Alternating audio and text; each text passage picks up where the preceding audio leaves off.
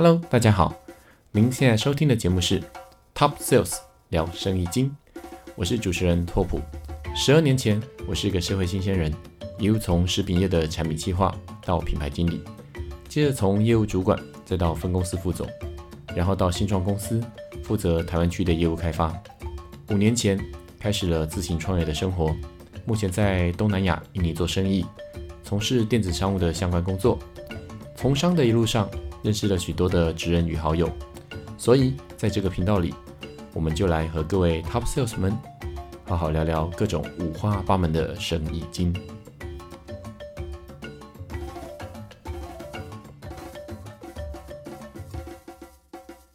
Hello，大家好，我是拓普。今天呢，我来到呃一个影响我甚巨的学长的家里哦。对，他是我师大附中的学长。也就是带领我进这个圈子的一个男人，对什么圈子呢？呃，我讲的圈子是指新创圈。那我之所以会从船产，然后之后离开船产到新创，受了他影响非常大。这位学长呢，也是我前前一份公司的总经理。然后我们来邀请他，Cran。嗨，大家好。你刚刚刚那个开场实在是让我 受宠若惊。没有没有，因为你把我从圈外带到圈内了。对。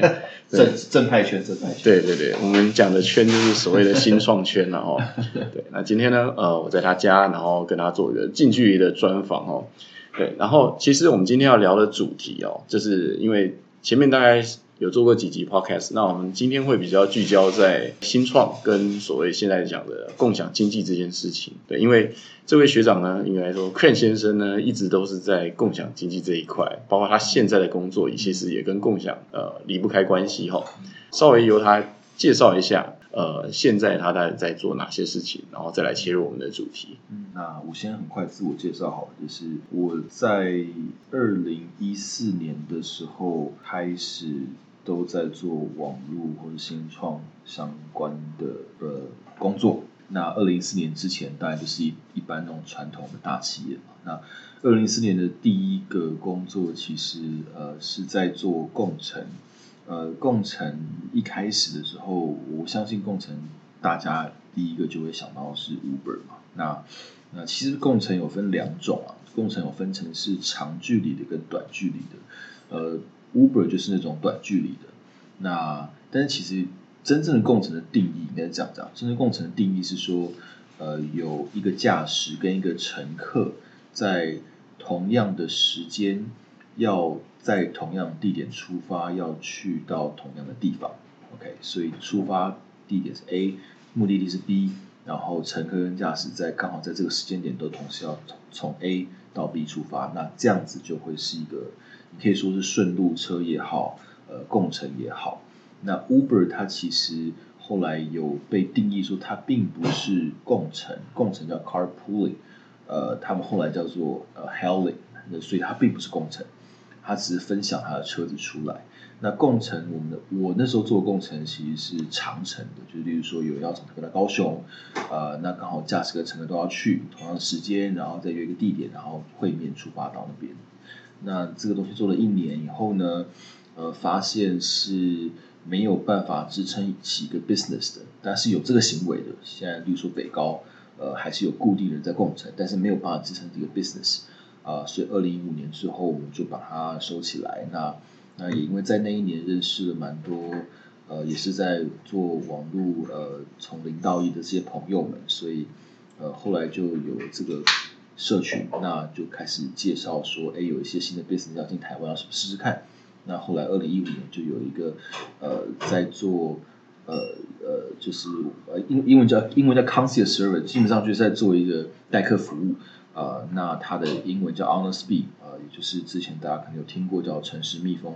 那所以我其实是一号员工。那那时候其实我们就三个人开始，我是负责做呃市场开发，就是做。跟这些呃门市或是店面的开发，然后有行销，呃，还有营运，我们三个人开始，呃，把这个 business 从新加坡带到台湾来。呃，我是我跟本庄是在呃二零一五年的时候，呃，我就邀请本庄加入。那那时候邀请，其实等下到时候再讲故对，事。其其实你可以叫我托普哥，对，因为大家会不知道那个人是谁。对，就邀请了拓普哥。对，好然后那其实呢，就是在一五年之后，我就被他邀请进这个圈子里面来哦。这是从船产，他把我从船产带到这个新创公司。那当然，这家公司哦，那个后来大家都知道，这家公司就是其实实际上大概在我们两个做了两年多吧，然后呃，我们就各自离开，因为从零到一做完之后，一到一百的时候，我们大概就离开了哦、那大概离开大概一年半之后，很不幸的，对这家公司就是并没有持续撑下来哦。对，那这也蛮可惜的啦，就是因为其实我们当初走的时候，呃，还是觉得说，哎，他做的还不错，就是有坐二望一的气势哦。对，那当时这个食物外送其实做的还不差、哦，对，那蛮可惜的。那其实我们呃今天就可以就这个主题，然后之后来探讨一下，因为其实现在大家都蛮喜欢用这个服务。那其实我们就来解释一下，说当时我们自己后来看看，为什么这个生意呃可能当时没有没有能做下来，或者是说当时里面有几个困难点，来分享一下这个 business 里面的一些问题哦。我们在讲就是外送，对不对？对对对对对，呃，基本上外送的话，我们先来看做起来的例子好了。就是我们用做起来的例子来推说，那台湾是不是有机会可以做起来？嗯呃，做起来的例子，现在就我所知，就是我所谓做起来，就是说它其实是可以不用烧钱，是其实可以盈利的。嗯呃，中国是做起来了，嗯那中国现在基本上就是两家是独大嘛，一家是美团，一家是饿了么。嗯那呃，那这两家为什么做起来？原因是因为这样，就是因为呃，它的抽成呢，就是跟商家抽成呢，大概就是在三十 percent，嗯，呃，基本上跟台湾是蛮像。现在差不多三十二左右哦。对对啊，差不多。那在这个三十 percent 的前提下呢，他们的那个外送的成本占它三十 percent 里面，大概就是在十到十五 percent。嗯，就是人力人力成本啊，我们怎么算？比方说两百块一件东西好了，里面60对六十嘛，对然后它的外送成本大概会低于三十块钱。对，大概就就低于三十块，对那，这样的状况基本上是呃是有机会的，原因是因为当你的外送成本是从十到十五之间开始的时候，或者说不要高于的时候，那你就会有另外一半就是十五到二十 percent 可以去做行销啊，嗯可以去做人事成本啊，嗯做产品开发啊。那这样的时候，它就会有所谓的规模经济。规模经济的意思是说，呃，我的营业额的增长的速度，嗯会远快于我成本垫高的速度，那就会有一天是可以 break even，、嗯就是损益两平。对，那呃，外送这件事情，外送的成本是比呃也会有规模经济，但是它到最后会到封顶。所谓封顶就是说，一开始的时候，可能你外送的成本跟你的那个分润的三十趴，可能外资成本是你的这个是变成五十 percent，那你就在 day day one 就直接亏二十 percent。对，那你会在规模经济的时候，慢慢慢慢慢慢会有到缩到一个程度。但缩到一个顶的时候就没有办法再缩了。对，因为它是人事成本嘛，对，那中国大概就是在十到十五 percent，对，台湾呢是十五 percent 起跳，嗯，所以你那台湾的平均客单价大概在多少？台湾平均客单价大概目前呃这个东西，当然我是我已经不在这个外商业里面，所以我印象中啊，这个东西可能对。相那就是我们大概三年两两三年前，是大概在三百300块一张单，三百三百五之间的话，如果你的三十 percent 大概就是九十块嘛，嗯，那我现在听到司机。呃司机一单最便宜最便宜，我听到是可以压到六十吧。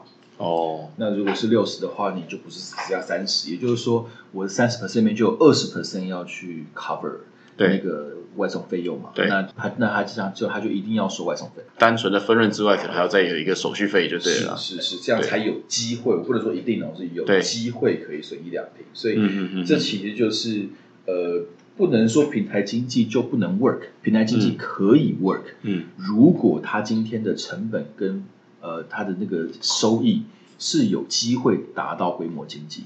可是像我现在看到现在目前市场上比较大的两家，像 Uber 跟熊猫哦，其实像呃 Uber 最近请的代言人也是蛮大咖的，当然当然对啊，五百、蔡依林等等的，对对啊。其实因为我们以前在新创公司，大家也知道，就是这种行销费用烧起来，其实一开始在还没达到规模经济是非常可怕的哦。是的，好，那我们接下来再细讲一下，就是说，呃，在这个刚刚讲到这个物流的这个成本之后，我们可能再看一下，那像行销主要是哪些活动？那可能这些行销活动大概又会影响到消费者的行为，那主要会是哪些这样子？嗯，行销活动的话呢，呃，我们也把它分成是，我觉得我们用一刀切好，就是说哪些是呃可以有个规规模经济的，嗯呃，哪一些是可能是 always 就是有持续的，我们叫对 recurring。嗯 OK，好，呃。Recurring 的话呢，不外乎就是一些数位的成效型广告，嗯。对，就是我们有人叫 performance marketing，、嗯。就例如说，我今天多一块钱下去到 Facebook 到 Google，然后会有几块钱的收益。转换啊，对，就是转到我们的对网站，所以就或者看到下下载率对等对对这个等的种，这个一定是 recurring 嘛，因为你不做的话，它就没有。了就没有了。对，那第二种呢，就是呃，会是 coupon，呃直，coupon 接或者折价券，嗯。但折价券并不是发给每一个人，不是，嗯。因为有一些人你不发他就会自己来嘛，对，那有一些人你发他才来，那你不如不发，因为那个就是会多花的成本多花的成本。对。所以就是花有有一些就是你知道这一些人是要要来不来，但是你如果再让他多来几次，那你不不不花呃折价券，他就一直来的这些人。所以其实其实，在做这一块，我们在新创里面这个 data 是蛮细的哦。就是你是你为什么会收到这张折价券？有有几个可能，就是你曾经有买，但是你一段时间没买，嗯然后我们系统呢可能就会自动发折价券给你，或者是说，呃，我们推算你可能是有这张指甲券你会买的消费者，所以并不是你有别人也会有的，大概这个状况。对对对对，那这些是 recurring。那嗯剩下那些，比如说刚刚讲说，呃，可能请代言人啊啊，可能做一些线下的活动啊，那这个的话就是、呃，一就是 by project。其实我觉得大家可能不太了解，就是我们要获取一个新客的成本是非常高的，就是你要从你都听过这些外送服务，但是你要使用第一次这个外送服务啊，就是说你为什么要使用？除非是哦你的亲戚朋友叫你用，或者是其他方式，其实我们要得到一个新的消费者来开始使用这个平台的服务，其实非常非常花钱的，应该是这样讲。新客成本这件事情，这边让我补充一下啊，新客成本，呃，其实跟人的行为是正相关的。我举例哦，就是说这个商业行为或者不要讲商业行为，就是这样这一个卖的东西，OK，这个东西或者服务是大家耳熟能详的话，嗯。那它的取得成本就一定会比较低，嗯，因为习惯嘛，对，大家都懂了，不需要被不用教育，对，但是这个东西就是有一好没两好，嗯。呃，因为是耳熟能详的商品或服务，所以取得成本低，但是呃离开的成本也很低，就是也很就是离离离开的机会离开机会也很很高，原因是嗯因为有很多的 Me Too 产品。对，OK，呃，一个新的服务或商品，因为是新的，嗯。所以呃使用者可能不是这么熟悉，对。你的取得成本就很高。嗯。但是因为你一旦取得，然后他黏住，代表他觉得有用之后，这个市场就是你的，嗯。没有其他人的，因为没有门槛比品，较高，对，没有替代品。对，嗯，嗯，所以在这个平台经济，或是从共享到现在这个平台，Uber 啦这些，其实你看，我刚刚就是有跟拓普克，拓普克就是有提到嘛，就是说自己认为所谓的共享经济这件事情，确实是一开始是存在的，对，但是这个共享经济为什么会说是共享呢？当然有它商业的本质，因为这个成本并不是他自己的，并不是、嗯不并不是平台自己的。对，到最后呢，是不是共享经济根本不重要。嗯你看 Uber，他说自己是共享，现在被大家说要变成计程车。对，Airbnb 它说是共享，但 Airbnb 开始慢慢会上架一些，呃，之前 Coffee 和 n i n e 还没有出来之前，开始听说要开始上架一些 boutique hotel。嗯，那 boutique hotel 它也并不是，并不是共享私人对拥有的东西对对对对对。所以呃，就算到最后的那个那对。个我讲那个呃共乘好了，一定会有一些驾驶，他就可能就变成是营业驾驶，对对对对啊固定这样来回，对所以到最后就变共是不是共享或者平台是是很模糊的。其实我刚刚原本问这个问题，就是破题，要接下来回到我们一开始想要谈的，就是新创里面的这些共享经济的事情哦。那其实这也跟 Crane 我们在一起离开了 Honest 之后，呃，当然离开了之后，我们又各自有别的工作，这样子，我就去创业去了哈。那那那 c r a n 他就是又去了别家公司。那他现在其实也是在做这个，应该跟共享有点关系的产业了哈。对，然后就变成是说，我们刚刚讲到后面这一块，就是共享，然后跟现在所谓的平台经济这件事情也来了解一下，其实是跟一个蛮知名的品牌 GoGo 有关系哦。对，嗯嗯，所以呃，我这边大概也就是分享一下，我刚刚讲到 Honesty 嘛，从 Honesty 对。之后我分享一下好了，就是呃 Honesty 之后，我到了一家呃做 digital marketing，就是数位行销的一家公司，叫做嗯。配信科技，英文叫 Appier，Here，啊、那我在那边待了两年半的时间，嗯。呃，所以我在 Appier 里面，呃，我原本是 digital marketing，我原本是数位行销的使用者。嗯。OK，那我带到我我到我去 Appier 的时候，我就变成数位行销的服务提供者，嗯。所以我就会必须要知道这个数位行销这个呃外面很多人看起来都黑盒子，因为你根本不知道 Facebook 演算法是什么，你也不知道嗯。Google 演算法是什么，嗯那我就必须要去。开发这样的服务给我们的使用者，所以我们就是去开发演算法啦，去找嗯。流量啦，嗯。那我就因此而知道说，这个数位行销，至少数位广告这一块怎么样，呃，从零到一把它至少整个方法论把它做出来。嗯啊、那一直到二零二零年，呃，嗯就是今年的时候，嗯呃，碰到 Google 的呃伙伴有这样的机会，嗯啊、那我就现在加入 gogle。那那我觉得 gogle 这个我会讲到 Appier 这件事情，其实是一个我觉得是是一个契机啊，就是说、呃，GoGo 它其实它想做广告，对，所以我现在的部门名字叫做 Google Ads。嗯，呃，但但可是其实 Google 它也是共享，对不对？它算是能源共享。是是，对。它其实是能源共享，就是呃，能源共享的概念应该讲就是说，就就是说就是说，嗯，我们有一个很 crazy idea，就是说，嗯。如果说今天有一个换电站它没电了，OK，然后呃，有一个人要从有一个很多换电站的地方，就换电站电池很饱满的地方，嗯。骑到他家，他家刚好是换电站没有电。的地方，嗯。那是不是可以其实叫这个呃骑 GoGo 的人说，哎，如果你今天把你的电池插到回家的时候 还电。还电的时候，我可以给你一个 kickback。哦，嗯、那这个这这个东西就有点像，有就有点共享的意思。就大家都是带着电，看是哪里有电，再再还给他这样。你当然可以电的是一个电池的能源的使用者，嗯，呃，你也可以自己变成是一个能源的，就是分配者，嗯，透过 deliver 这样对，透过你的自己刚好在骑这样。对对对，因为反正你到公司也是短程，你不需要用那么多电、然后你就是停着它，让它去充电，然后说隔天出门的时候再、再再再拿那个电池这样子。对对对对对对，所以所以其实、其实这个部分其实其实。说真的啦，就是说，呃，共享，你就会讲共享这个 term，呃，嗯。其实我觉得对于这整个商业世界的，我讲好处好了，好处就是说，大家开始会试着去跳脱框架思考，嗯。就是说，因为共享这件事情其实是我本来就会运用的，对。对那我运用的时候，我顺便做什么事情，对，所以我可以帮别人节省成本，帮别这个成本可以是时间，可以是金钱。嗯，那这件事情很多平台都在做了，Uber 一开始在这样，Airbnb 这样子，所以对，所以 Google 想到说，那我们是不是也可以这样做？嗯。对，所以包括说很多很多的呃商业模式也都可以试着想要这样做，嗯，就是一个沉没成本的概念，这个沉没成本都要花了，对那还不如就炸出一些东西。其实现在也很多嘛，共享仓库啊，或共享什么啊，其实其实以前在制造业也是啦，其实我们互相帮人家代工，就我们生产线的架动率没有满，然后帮别人代工别家东西，是是某种程度是食品业彼此共享那个生产线，是是有点这样子的概念。但其实因为毕竟食品业是比较寡寡众，就是就是那几家食品业大家彼此知道这些事情，嗯对啊。那那其实回到就是刚刚你提到这个 GoGo Ad 这个东西。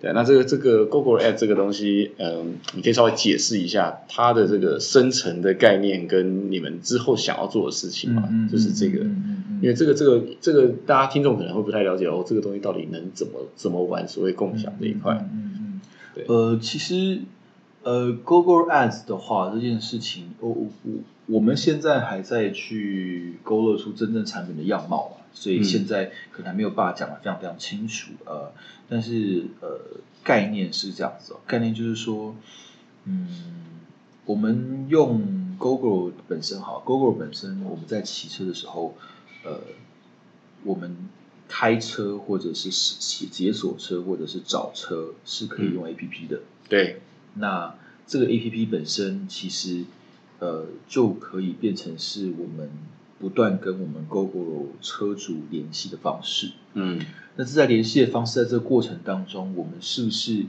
也可以让 GoGo 的车主在移动的过程，嗯移动本身并不是个目的，嗯，移动本身是达成那个目的的手段。对，所以现在呃，就像 POS 一样嘛对，POS POS 它本身是结账是那个现金是结，但是手段本身是个 POS。嗯对，呃，所以我们提供这个手段这个方式，那在这个方式的路途间，在这个这个旅程之间，我们是不是可以给 user 其他的资讯，而嗯这个资讯可以帮助那个 user 到达做完最后的那个目的？例如说，举例，我要骑车去上班，嗯。但我在进办公室之前，我要买早餐。嗯。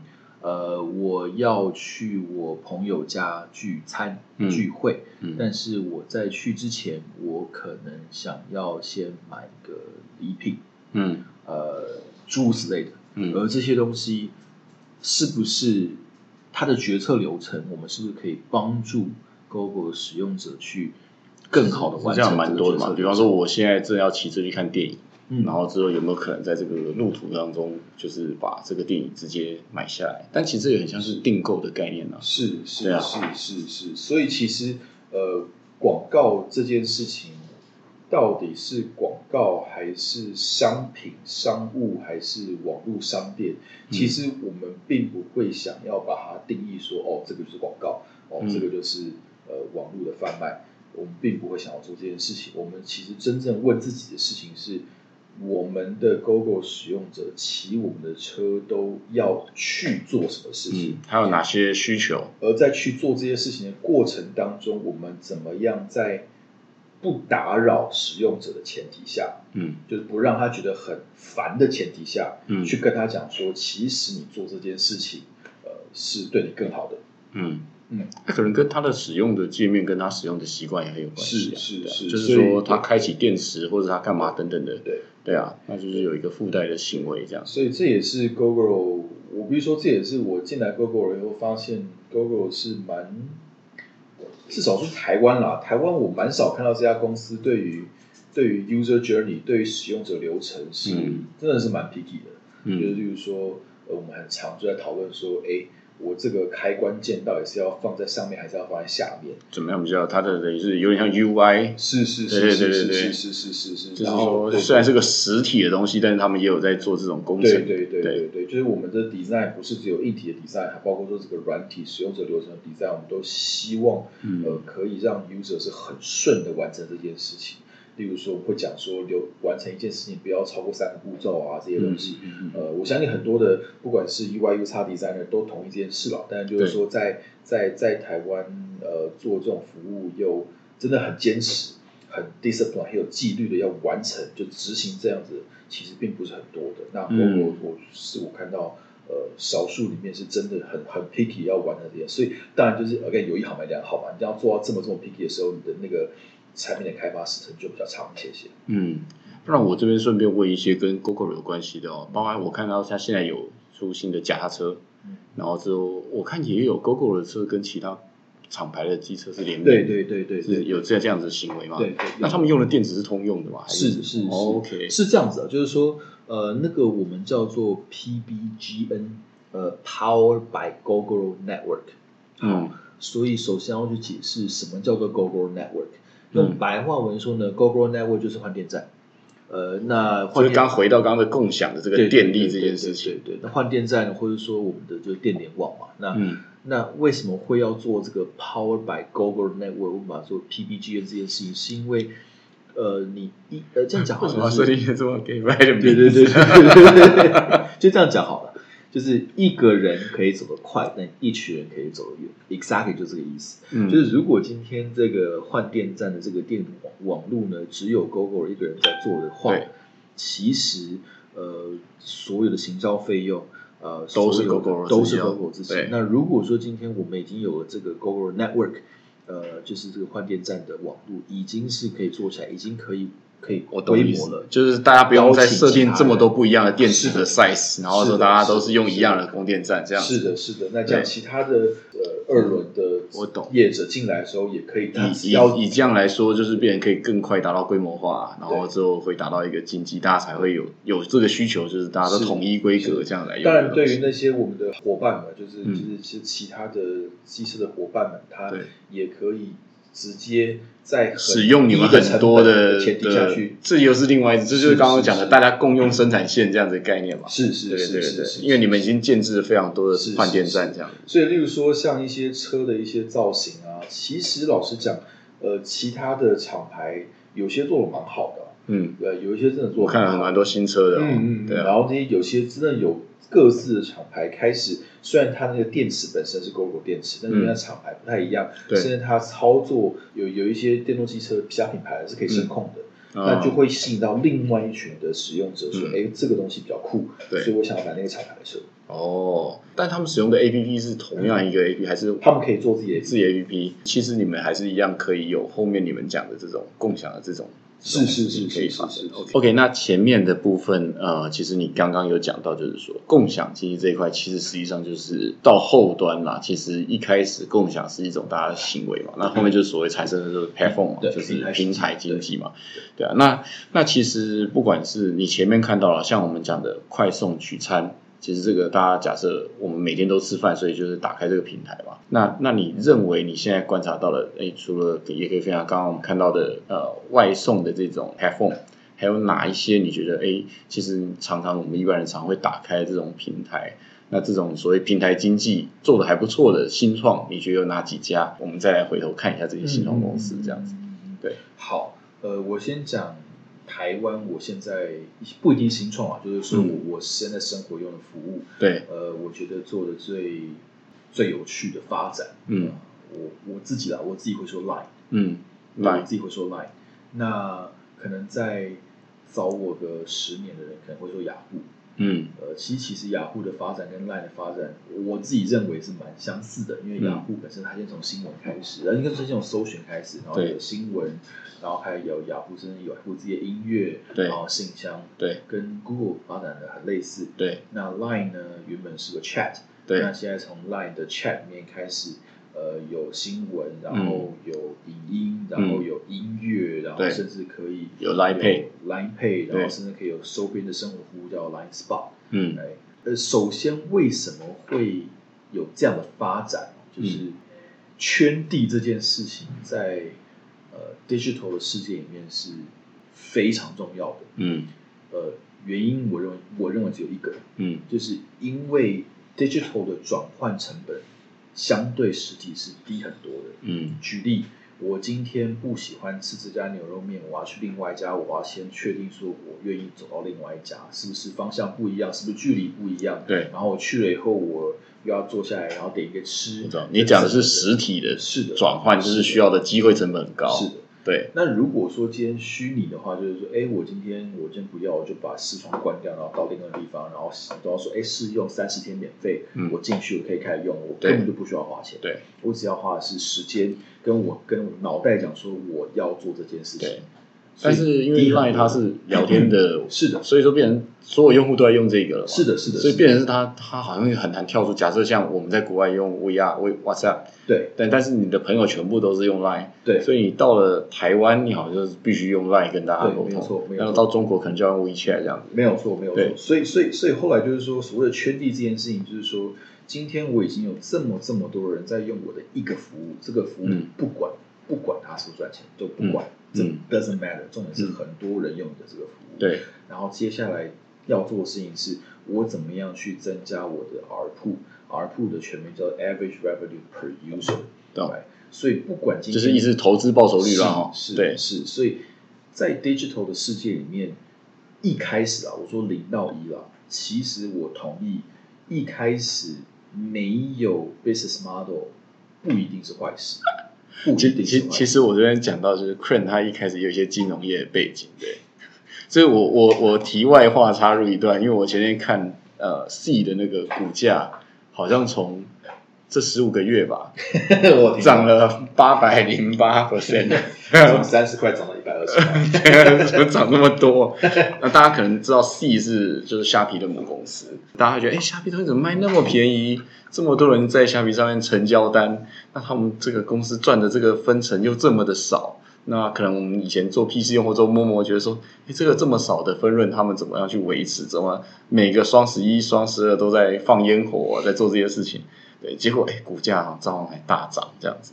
它的那个使用户其实它的用户数太大，然后基本上现在只要是有 mobile，大家基本上都是会虾皮购物这样子。是是对是，所以刚刚就讲到这个就是圈地的这个概念嘛。嗯那圈地的话，我们用就财务行为讲的话，基本上就是一开始的时候先有一群人，然后这一群人真的他的 RPU 是很低的，对但他如果很黏。对是很严哦，不不能说很多人然后用来一次不用，那个那个不算。对是圈地的概念是很多人用，而且很常用，嗯这个叫圈地。嗯然后这样的状况下，你的 RPU 一开始可以不用太高，嗯，然后你就想办法去用很多很多其他的服务去增加这个 RPU。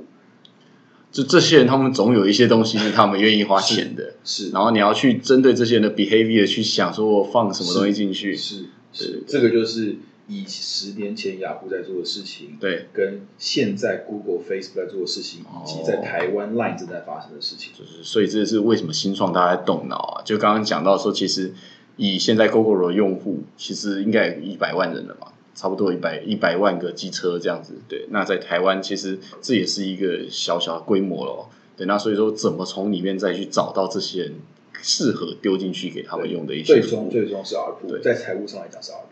对，但其实实际上放进去的服务，就是也是消费他们可以接受的服务，是是那这样子才能产生你所谓的如果你今天是你今天如果做 hot sale，然后 hot sale 一个他不需要，那他就不会来了。不会来的时候，那个回到刚一开始讲嘛，就是说你的那个留存率很低的时候，你今天就要疯疯狂给给折价券他才来。那这样的话，这也不是一个好的 business model。，对对对对对对对 对。嗯嗯嗯，其实其实就是说，以前我们在做外送的时候，就会发生一个现象，就是 OK，我们有撒折价券，然后可能今天就会从 Uber 跑到我们家来做外送，然后之后明天可能是熊猫有送这家券，变成大家同样一批消费者跑去熊猫。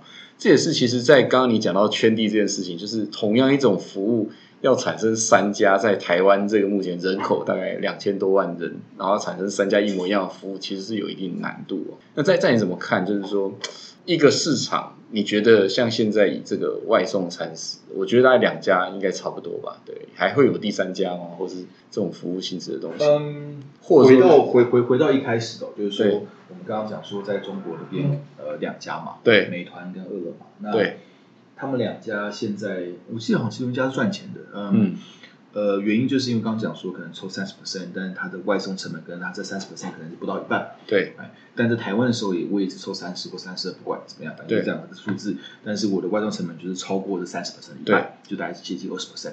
对。好，所以还一念还是回到这个数学的模型，我想到虾皮现在也在做外送餐食啊。对对，就回回就回到这数学模型，对，就是说，如果今天是两家、三家、四家还是五家，真的取决于你今天赚的这一百块的钱，嗯，有多少钱你是不得不花，而且是你没有办法比例压低的，没有办法的。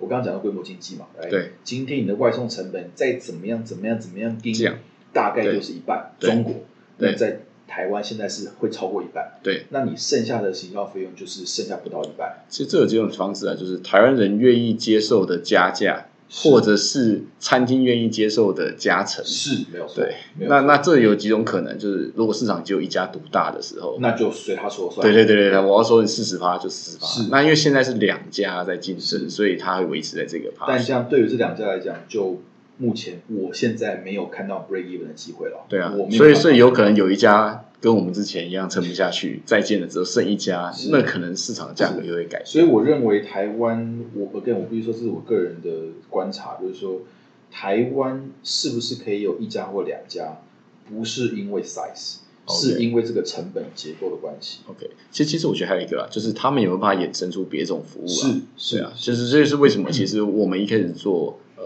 生鲜外送，嗯其实你也看到像是现在 Uber 跟普遍达都有在做家乐福的是生鲜外送，是对，因为他们可能也想到说，OK，那我们如果来做一些这样子的外送，未来可能他们可以跟更上游一点的公司取得毛利空间，这样等等的。对对，那那那这也是一种转型啊。有想每一家新创公司，大家都有自己的财务分析，所以大家都应该知道这件是事情。是是是是对但就比如说台湾的整个外送的呃普及率是真的是很高的，嗯呃，就是说台湾的外送普及率跟台湾这个外送的营业额啊，就是嗯在整个亚太区里面真的是我必须说是前前五名的。嗯我说前五名是包括，例如说韩国有八千万人，然后日本有一亿人，用这样比率，我们还是前五名，代表台湾的使用率真的是非他常很很爱买东西，嗯。而且我看外送现在有做到二十四小时、嗯，啊深夜都有在送。有啊，所以所以很多人就是有一些有时候问我说，哎，外送是做起来啊？我现在答案是做了起来，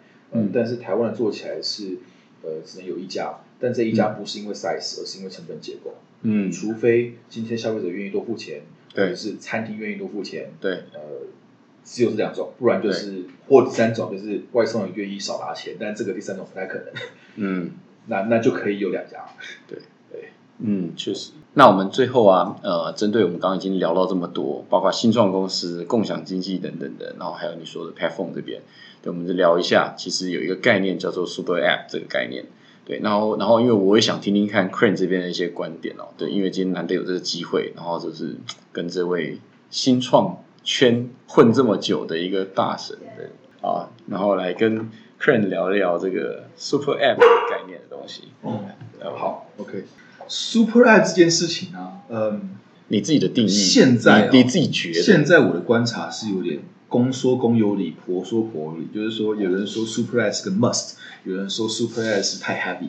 嗯现在我的观察是没有一个绝对的答案。嗯。呃，就是就是有人会说 it depends，哎，嗯嗯，这这这这个面我我不就是非常鸟答案，但是事我认为是事实的，原因是因为这样子，你看 Google，Google 嗯，它不是 Super App，啊不是，它有 Gmail，它有 Google Drive，然后它有嗯它不是本身的但它不是 APP 但它但它是分开的 APP，对。哎，Facebook 它曾经想要变 Super App，但它嗯。现在不是，嗯。原本它有现在它现在有 Facebook，对。哎，然后它的原本的 Messengers 放在 Facebook 里面，它现在被拆开了，对。然后 IG 它原本要跟呃 Facebook 合并，后来也没有合并，对。它有试过，它没有合并，对，然后说要把 Messenger 跟 WhatsApp 合并，它现在也没有合并，嗯。所以 Facebook 是分开的。嗯。这个是从美国的眼光，美国的 as a as a headquarter 出来的状况。嗯嗯呃，东南亚或者整个亚洲很想要做 Super App，，对，呃，Grab 它现在就是一个 Super，它现在就是 Super 是是是，现在的 Line 是 Super 台湾的 Line 是 Super 嗯。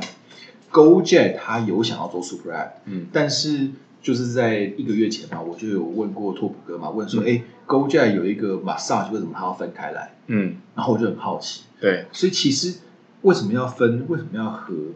当然一开始主事者是还有意志的，但是要回到说这个区域里面这个 user 可他是不是是搞不好他那个 massage 光他一个 A P P 就可以赚钱了，是对啊，我错是规模化的 massage 提供 S O P 的 massage 错就可以赚钱。如果当你今天是规模化的时候，你是不是要合在那个 app 里面，还是要分开？其实这个是很带商榷的哦。嗯嗯嗯，你合起来是 aggregate 流量，对整合流量，对。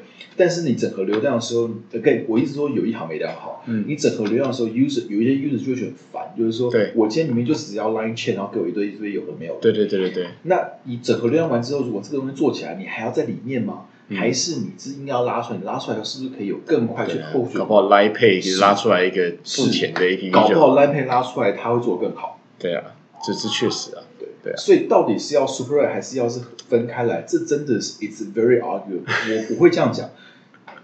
一开始，如果你要测一个新的服务，这个新的服务你需要流量的时候、嗯 m a y b e super app 是一个很快速接取流量的方式。嗯，但这边有一个很大的 risk，就是会让 user 觉得很反感。对，那我懂，其实就是像是我跟很多人在讲 podcast，他说，哎，是其实你 Apple 手机里面原本就有，但是是他们说从来就没有打开过是。那个 A P P 之类的，是是是。就是 iTunes 你们从来没打开过的是服务，是。对，然后，当你今天做到一个很大很大的一个规模，这规模可以是流量也好啊，对。可以是 break even 也好啊，，对。真正对这个服务好的方式，搞不好是 spin off，搞不好分开，嗯。那它就可以有很少的依赖性，可以长出自己的 UI U 叉，对。长出自己的行销模式，就像现在的 GoShare，我知道。们讲 GoGo 不是有这个那个那个那个租租机车那个服务吗？对，GoShare，对。GoShare 它现在其实是完全是 spin off 的，嗯。有自己的 App，、嗯。然后有自己的 IG 的 account，有自己 Facebook account，嗯。那它做出来的东西就可以比较有弹性。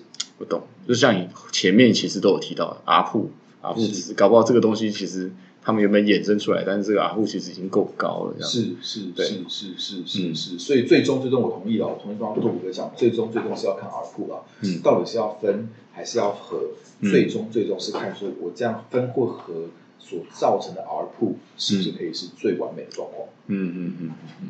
好，那我们今天就是很高兴可以请到这位鸟哥哦，对，Crane Crane 先生，对，谢谢拓普哥。对，然后呃，他之后呢，他们这家公司之后还会再提出很多新的服务，大家可以拭目以待，然后也可以好好持续关注。假设你原本就有在骑电动机车，刚刚他也提到，现在不止一家选择，其实很多家都可以用这个共享这个能源这个概念去用到这个电动机车这样子。对没错，我想这是个趋势啦。对，那当然就是说，呃，未来假设他们有其他新的服务，也可以在他们会慢慢的放进你的生活当中，可能让你没有感觉，但其实我觉得这对于消费者来说是一种双赢啊。嗯你在你的时间以内可以再完成其他的事情，其实只是提供更多的便利性。那我觉得这这是一个好现象，那大家可以持续关注。